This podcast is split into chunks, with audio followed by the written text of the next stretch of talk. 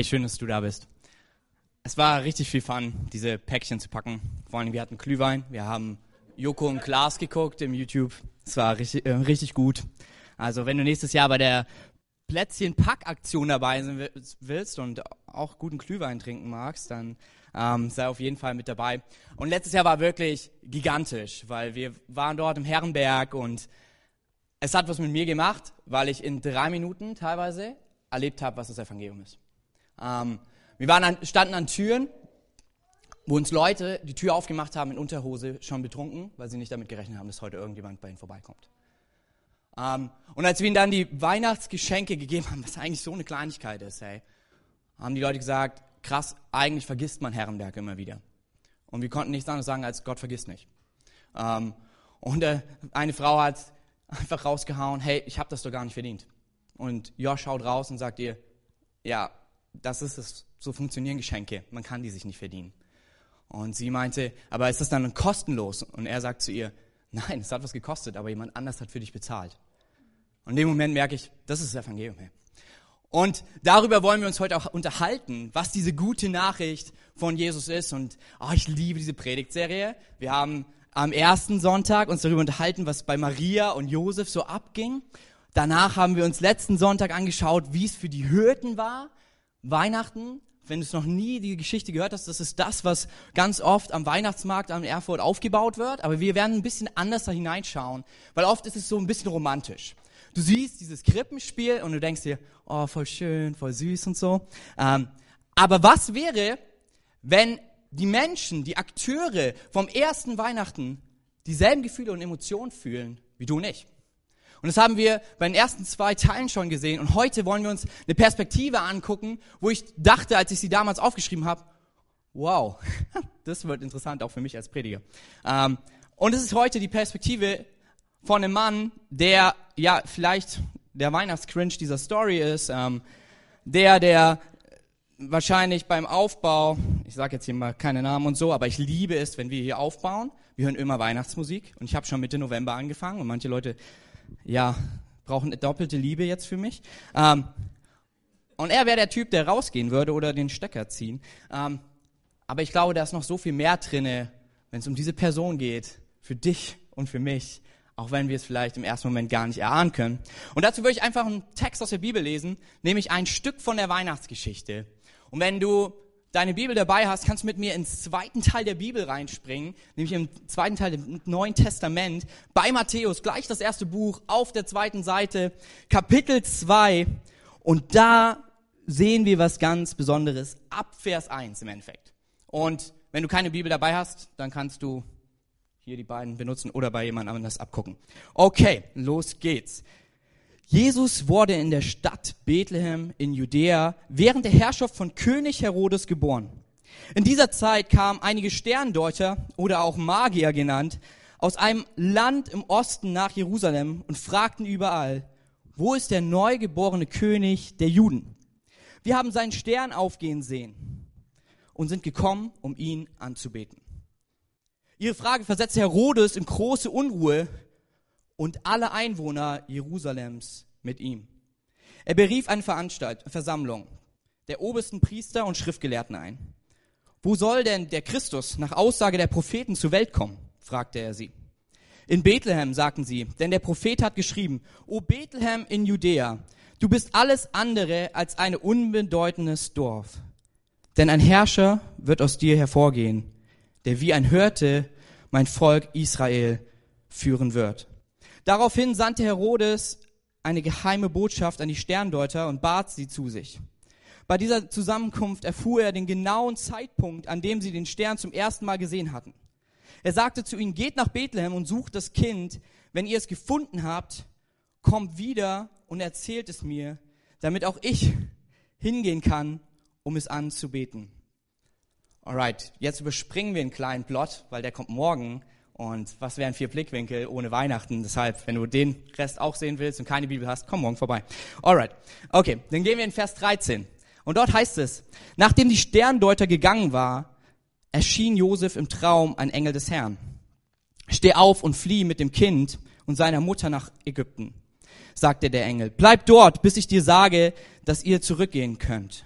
Denn Herodes will das Kind umbringen. Noch in derselben Nacht machte sich Josef mit dem Kind und dessen Mutter Maria auf den Weg nach Ägypten. Dort blieben sie bis zum Tode des Herodes. Auf diese Weise erfüllte sich, was der Herr durch den Propheten gesagt hatte. Ich habe meinen Sohn aus Ägypten gerufen. Herodes war außer sich vor Zorn, als er erfuhr, dass die Sterndeuter ihn hintergangen hatten. Er schickte Soldaten aus, die in Bethlehem und der ganzen Umgebung alle Jungen im Alter von zwei Jahren und jünger umbringen sollten. Okay. Spannender Teil. Die Stimmung jetzt wieder zu kippen, ist echt ziemlich interessant als Prediger. Aber wir wollen uns genau diesen Typen angucken. Herodes. Der Typ, ähm, der echt ziemlich krass ist.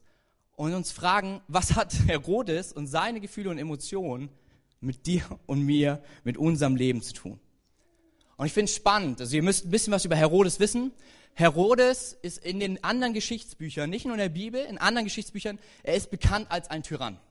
Er hat eigene Kinder gekillt, seine eigenen Kinder, weil er Angst hatte, dass sie ihm den Thron streitig machen. Er hat Leute ähm, abgeschlachtet, damit sie nicht an seinen Thron kommen. Wenn irgendjemand ihm dumm kam, so schrieb man in den Geschichtsbüchern, Jophestus, der war richtig, also mit Angst erfüllt, als er die Sachen schrieb, das kannst du richtig darin spüren. Leute hatten Angst, irgendetwas falsch zu machen, weil wenn er sich hintergangen gefühlt hat, war dein Kopf ab. Er ist Besatzungsherr geworden über Jerusalem, indem er es belagert hatte und erobert hat. Also so ein richtig nicer Typ, nicht. Ähm, und dieser Mann bekommt Besuch. Und ich wette, diesen Besuch hat jeder gehört. Ähm, und über die, diesen Besuch wollen wir uns morgen noch mehr unterhalten, nämlich über die Magier, die in die Stadt Jerusalem kommen und er bekommt mit, dass sie kommen, um den neuen König der Juden, den Teil, wo er König ist, anzubeten. Und ich weiß und kann mir vorstellen, was das mit Herodes gemacht hat. Hey, wenn du deine eigenen Kinder killst, ähm, nur damit du König bleiben kannst, und auf einmal kommen so ein paar Typen in deine Stadt, um den neuen, den echten König anzubeten. Und das Verrückte ist, es versetzt nicht nur Herodes in Panik, sondern wir lesen, es war eine große Unruhe in ganz Jerusalem. Alle Leute, alle Juden dort hat es in Panik versetzt, weil sie Angst hatten vor der Reaktion von Herodes. Sie wussten nicht, welcher Kopf wird heute Nacht fallen. Und so holt er alle zusammen, um rauszufinden, wo könnte dieses Kind geboren werden. Holt sie zu sich in den Palast. Ihr müsst euch vorstellen, sozusagen heutzutage, hey, alle Pastoren, alle Pfarrer, alle Priester, alle waren zusammen. Und er sagt, prüft für mich die Bibel wo dieser König der Juden, den diese Magier anbeten wollen, geboren wird. Und sie kommen relativ schnell alle zum selben Entschluss. Das muss in Bethlehem sein. Und in dem Moment sagt er, ja, er trickst so ein bisschen die Magier aus und sagt, hey, geht ihr hin, checkt es aus und gebt mir dann Bescheid, wo das Kind ist, weil ich auch gerne zum Anbeten kommen möchte. Und wir hören, dass es sehr trügerisch war, weil er nur wissen wollte, wo ist das Kind, damit er äh, das Kind töten konnte. Damit auch dieses Kind seinen Thron nicht streitig machen könnte. Und als ich das alles lese, hat es mir echt Schwierigkeiten gemacht und ich habe echt zu Gott gefragt, okay, coole Sache, aber was hat das mit meinem Leben zu tun? Und interessant waren für mich, dass Gott mir einen neuen Blick auf das Ganze gegeben hat, nämlich auf die Unruhe des Volkes.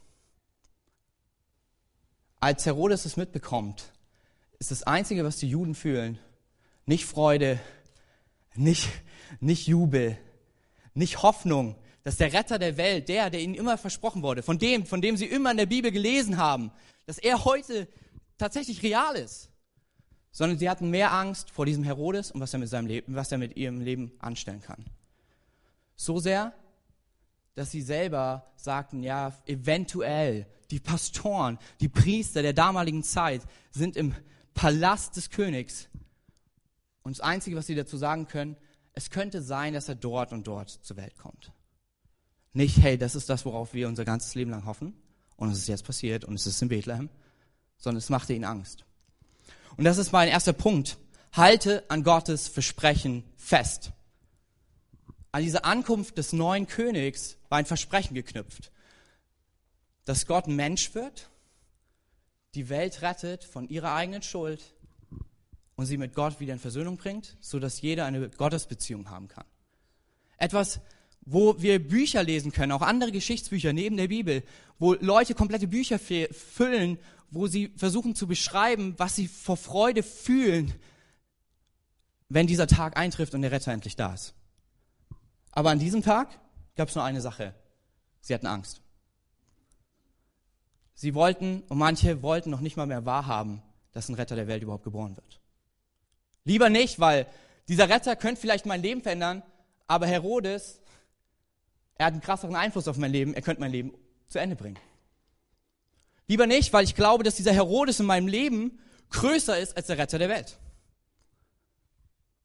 Und in dem Moment merke ich, wie ich erst die Leute verurteile und denke, hey, ja, mir wäre das nicht passiert.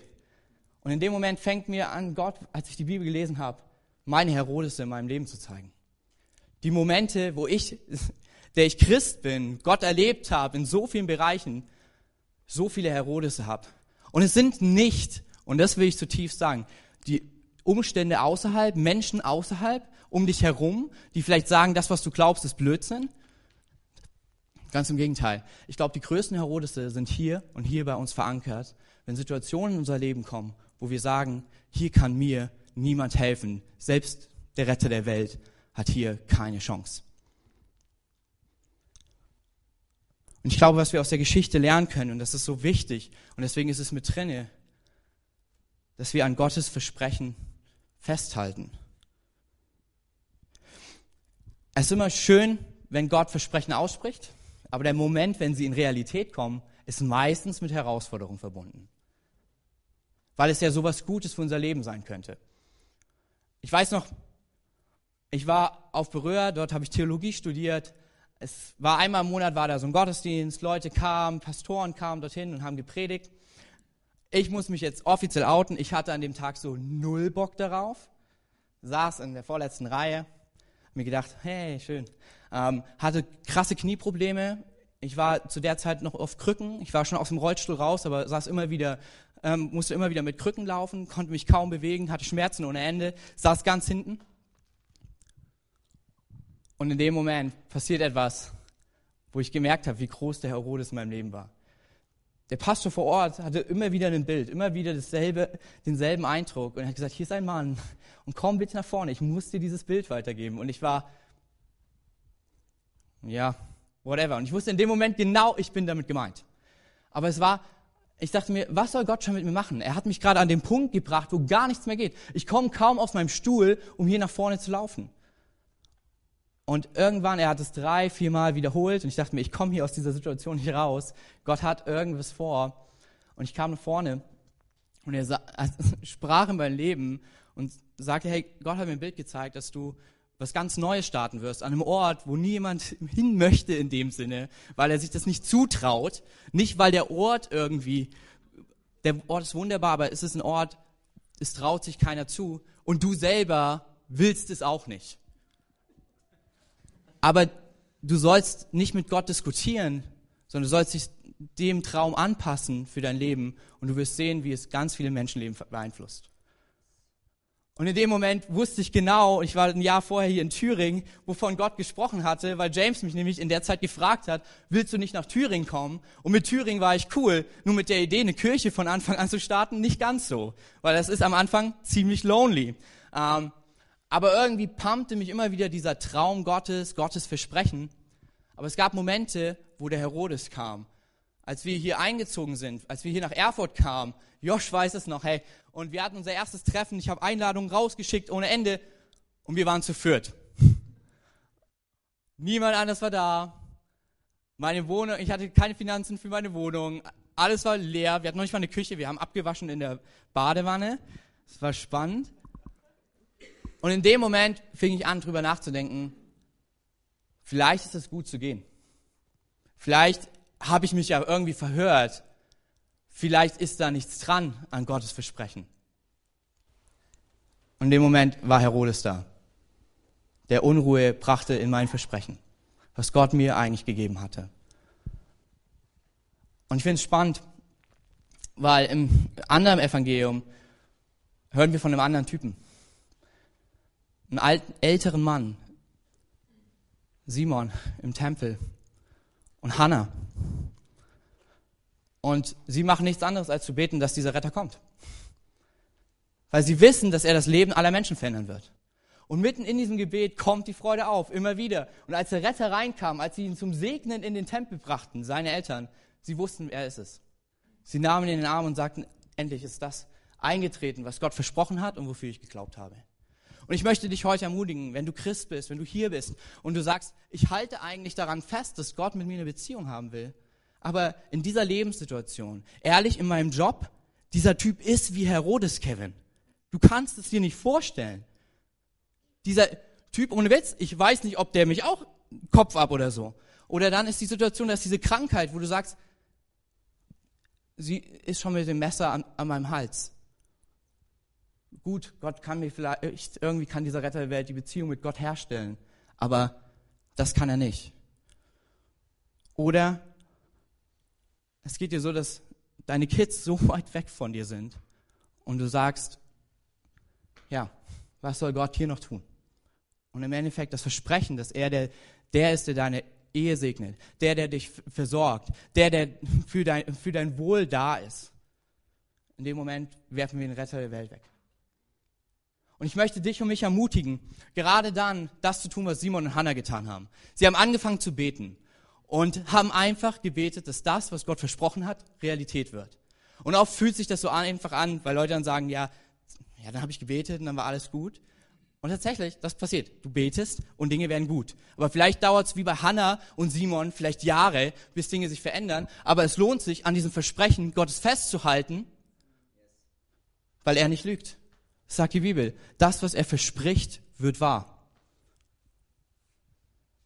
Vielleicht lohnt es sich mitten in diesem Gebet, dass Gott nicht nur die Situation irgendwann verändern wird, sondern auch dein Herz, dass du neue Hoffnung bekommst.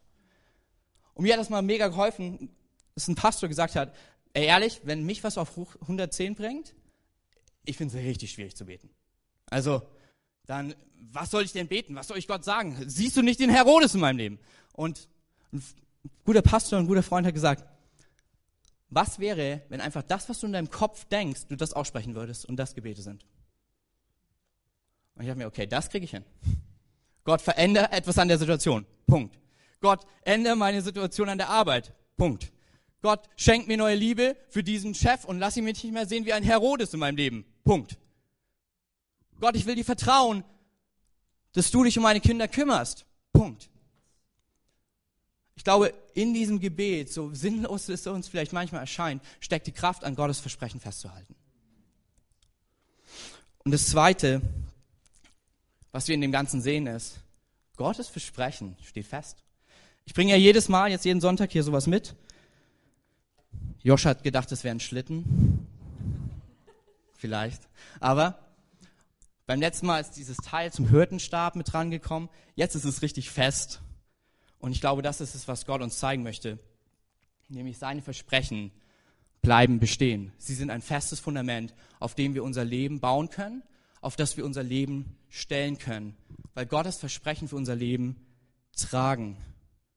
Ich fand es ziemlich spannend, als wir in Amerika waren für ein halbes Jahr und ich jetzt verstanden habe, warum Häuser in Deutschland länger brauchen, um sie zu bauen, weil sie nicht nur aus Holz sind.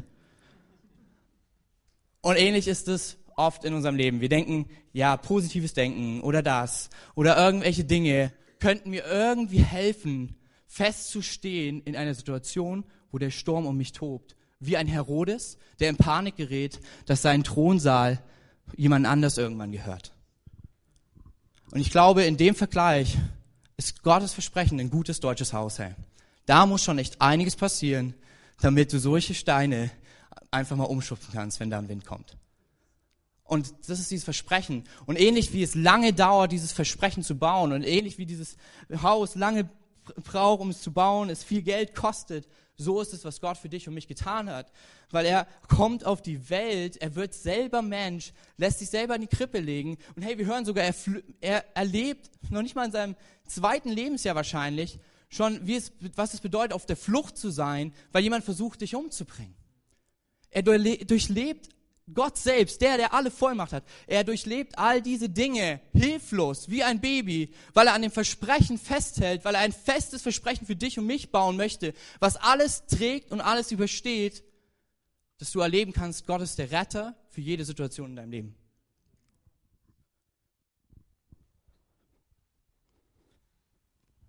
Es ist spannend, weil in dem Vers 5 heißt es, und er wird sein wie ein Hirte, der sie führt wie für ihr Leben. Und wir haben letzten Sonntag uns die Hürden angeschaut und wir haben gesehen, dass die, die ausgeschlossen waren und versucht haben, alles zu tun, um sich um ihre Schafe zu kümmern, sich wahrscheinlich eine Sehnsucht hatten, rauszufinden, gibt es einen Hirten, der dasselbe tut, was ich für meine Schafe tue. Im dritten Blickwinkel sehen wir, dass die Pastoren, die Priester der damaligen Zeit zusammenkommen und sagen, genau das wird dieser Retter tun. Er wird ein Hirte sein für seine Menschen. Er wird sie führen mit seinem Hirtenstab, so wie wir es letzten Sonntag auch gesprochen haben. Er wird ihn auf die Schultern der Menschen legen, wenn es ihnen schlecht geht und sie trösten, aber er wird sie auch vor Unheil bewahren, so wie er es bei dem Retter der Welt selbst tut, als er ihn nach Ägypten schickt. Aber es braucht unser Vertrauen, dass er da ist, selbst in den Situationen, wenn große Stürme oder Herodes sich in deinem und meinem Leben aufmachen. Ich glaube, dass es so spannend ist, dass Jesus nicht einfach kam mit einer super Armee von Engeln und sagt, Herodes, ich bin jetzt der König der Welt. Sondern nein, er kommt als Baby in die Krippe, er macht sich klein, weil es das ist, was du und ich fühlen. Weil es das ist, was du und ich erleben, wenn wir hier auf der Erde sind. Wir erleben, dass schwierige Situationen in unser Leben kommen und wir uns nicht an irgendwas festhalten können. Wir nicht diese ähm, physische Superarmee im Hinterrücken haben von Engeln. Nein, sondern wir haben einfaches Gottvertrauen, dass Gott etwas in unserem Leben tun kann. Und dasselbe erlebt der Retter der Welt selbst, als er mit seinen Eltern nach Ägypten flieht, weil er weiß, so wie der Vater sich um ihn kümmert, er muss es durchstehen, damit Gott zum Vater für dich und mich werden kann, zum guten Hirten, der sich auch so für dich und mich kümmert. Und das Spannende ist, der Name, den dieses Kind bekommt, Jesus, ist das Versprechen, was festhält, was selbst der Tod nicht halten kann. Denn der Name Jesus bedeutet nichts anderes als Gott rettet. Und zwar nicht nur für die Beziehung mit dir und Gott, sondern für alles. Überall in deinem Leben setzt es ein. Da, wo Jesus in deinem Leben lebt, ist Gott rettet in deiner Familie. Gott rettet in deinem Job. Gott rettet in deiner Beziehung, in deiner Ehe. Gott rettet dort, wo du Versorgung brauchst. Gott rettet der, der auch über deinen Körper wacht. Das heißt nicht, dass wir nicht irgendwelche Schwierigkeiten erleiden. Das sehen wir bei Jesus, als er nach Ägypten fliehen muss mit seinen Eltern. Aber das heißt, dass Gott der Retter ist. Und ähnlich wie Gott seinen Sohn rettete, als er ihn nach Ägypten fliehen ließ, wird er dasselbe bei dir und mir tun. Er wird hier nichts zumuten, was schwerer ist, als dass, dass du es nicht tragen könntest. Am Ende zieht er den Schlussstrich. Am Ende ist er der, der den Engel schickt und sagt, flieh nach Ägypten.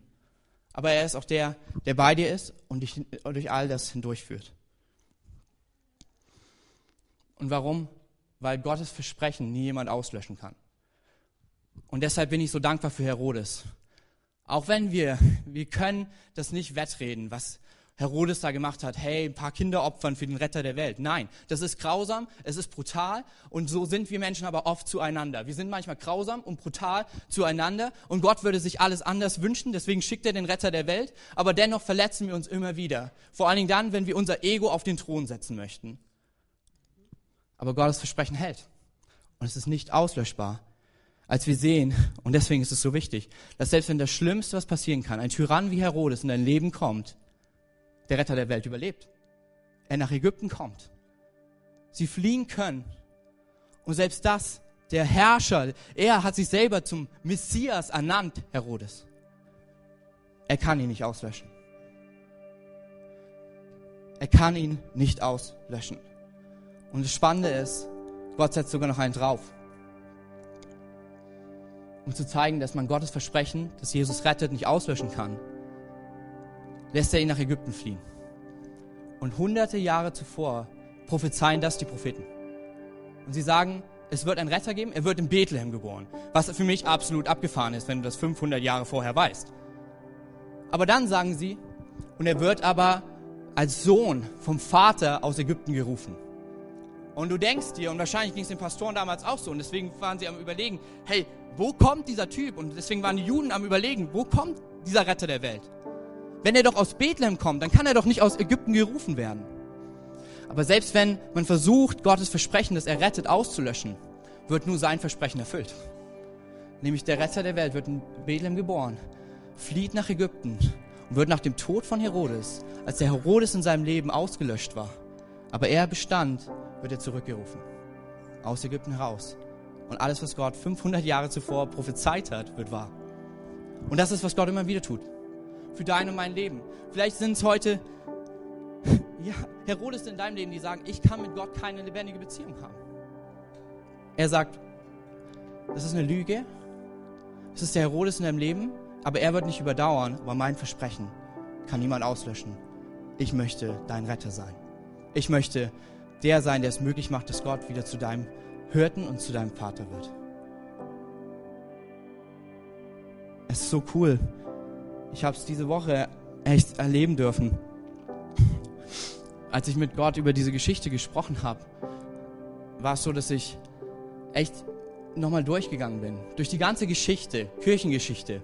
Du siehst immer wieder, wie Leute versuchen, das Versprechen Gottes auszulöschen. Ob es damals war, als man versucht hat, den Retter selbst zu töten, als es danach war, als man die Kirche verfolgte, sie in Rom abschlachtete. Es war nicht möglich. Es ist immer noch da, das Christentum. Und überall, stärker denn je, in der ganzen Welt. Und man versucht es immer wieder. Hey, Freunde, Leute in China, Christen, so wie du und ich, leben dort, werden ständig irgendwelche Veranstaltungen überfallen. Nordkorea. Sie nehmen Leute gefangen. Die Kirche wächst. Iran. Ich kenne so viele Freunde, die genau dasselbe erleben, wie das, was Josef erlebt. Engel kommt in ihrem Traum und, und ihr Leben wird gerettet. Die Kirche in Iran wächst stärker denn je, selbst da, wenn man versucht, sie auszulöschen. Und als ich mit Gott so drüber sprach, sah ich Erfurt und es gibt einen Ort, der mich immer wieder ein bisschen deprimiert. Das ist, wenn ich auf dem Petersberg bin und weiß, dass da mal die Mülheimer Bewegung war und dass es echt 800, 900 Leute sich dort getroffen haben und dann irgendwie all das weg war. Und immer wieder frage ich mich, wo warst du da, Gott? Und als ich mit Gott so im Gespräch war, sagt er, denk mal bitte einen Schritt weiter. Geh durch die ganze wundervolle Stadt und sehe die ganzen Kirchen, die es gibt. Ich bin nicht auszulöschen. Ich bin der Retter der Welt und dieses Versprechen steht für jeden Einzelnen und es ist nicht auszulöschen. Egal was deine Situation dir aktuell sagt, der Herodes in deinem Leben, Gott sagt, ich bin nicht auszulöschen. Er wird sterben, ich werde überdauern. Er wird vielleicht sagen, du kannst es nicht und du bist nicht würdig, Gott zu begegnen. Er wird sterben, Gott wird überdauern. Sein Versprechen steht, ewig für dein Leben, ewig für jede Situation in deinem Leben. Vor allem da, wo du noch keine Gottesbeziehung hast. Ich möchte uns einfach einladen heute. Lass uns gemeinsam unsere Augen schließen. Und wirklich, keiner schaut nach rechts oder links, weil ey, das ist ein persönlicher Moment. Und vielleicht ist es genau in deinem Leben so, wie es bei mir war, viele Jahre lang, als ich gesagt habe, Gott kann es nicht geben. Und wenn es ihn gibt, dann will er ganz bestimmt nichts von mir wissen. Ich glaube, er möchte sagen, dieser Unglaube ist Herodes und er darf vergehen, aber ich bleibe. Gott rettet, ist geboren, nicht nur für irgendjemanden, sondern für dich. Und wenn du heute hier bist und du hast diese lebendige Beziehung nicht, es ist einfach ein Gebet, was heißt, ich kehre um, ich gebe dir mein Leben. Ich möchte, dass du mein Leben kommst und der Hirte wirst für mein Leben. Ich möchte, dass du mein Leben kommst und dass du der Vater wirst für mein Leben. Ich möchte, dass du in mein Leben kommst und du mich umsorgst und führst. Und ich möchte gleich von drei runterzählen. Und wenn du dieses Gebet noch nie gebetet hast, dann heb einfach deine Hand, damit ich und ein paar Beter wissen, mit wem wir nach dem Gottesdienst dieses Gebet beten können, dass das erste Gott rettet, das wichtigste Gott rettet, erlebbar wird, nämlich die ewige Beziehung mit Gott. Drei. Hey, Gott liebt dich. Zwei. Jesus ist dir näher, als du denkst. Eins. Erheb deine Hand, wenn du dieses Versprechen Gottes heute für dein Leben annehmen möchtest. Dankeschön. Alright, lass uns mal der Person einen fetten Applaus geben, die heute sich dafür entschieden hat. Es gibt nichts Besseres. Nachher werden ein paar Beter auf dich zukommen und mit dir dieses Gebet beten, dir eine Bibel schenken und einfach die nächsten Steps erklären. Und für den Rest von uns, die Band wird gleich nach vorn kommen. Und wir werden nochmal ein Lied singen, was um das Versprechen Gottes geht. Und wenn du heute hier bist und du sagst, da gibt es diese Herodes in meinem Leben. Ja, vielleicht kann Gott mich retten und eine Beziehung schenken, aber die Situation, in der ich gerade drin stecke, da hilft auch er nicht.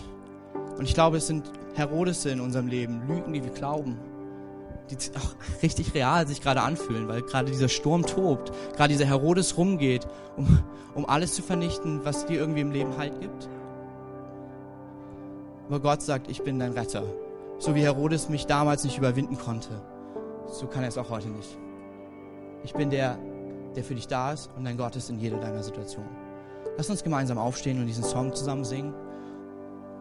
Und wenn du merkst, da ist etwas, wo du ja, merkst, da gibt es diesen Herodes in meinem Leben, in diesen ein, zwei Baustellen, dann sind da drüben Beter und wir wollen gerne mit dir beten und einfach sagen, hey, das aussprechen, Gott rettet auch in dieser Situation.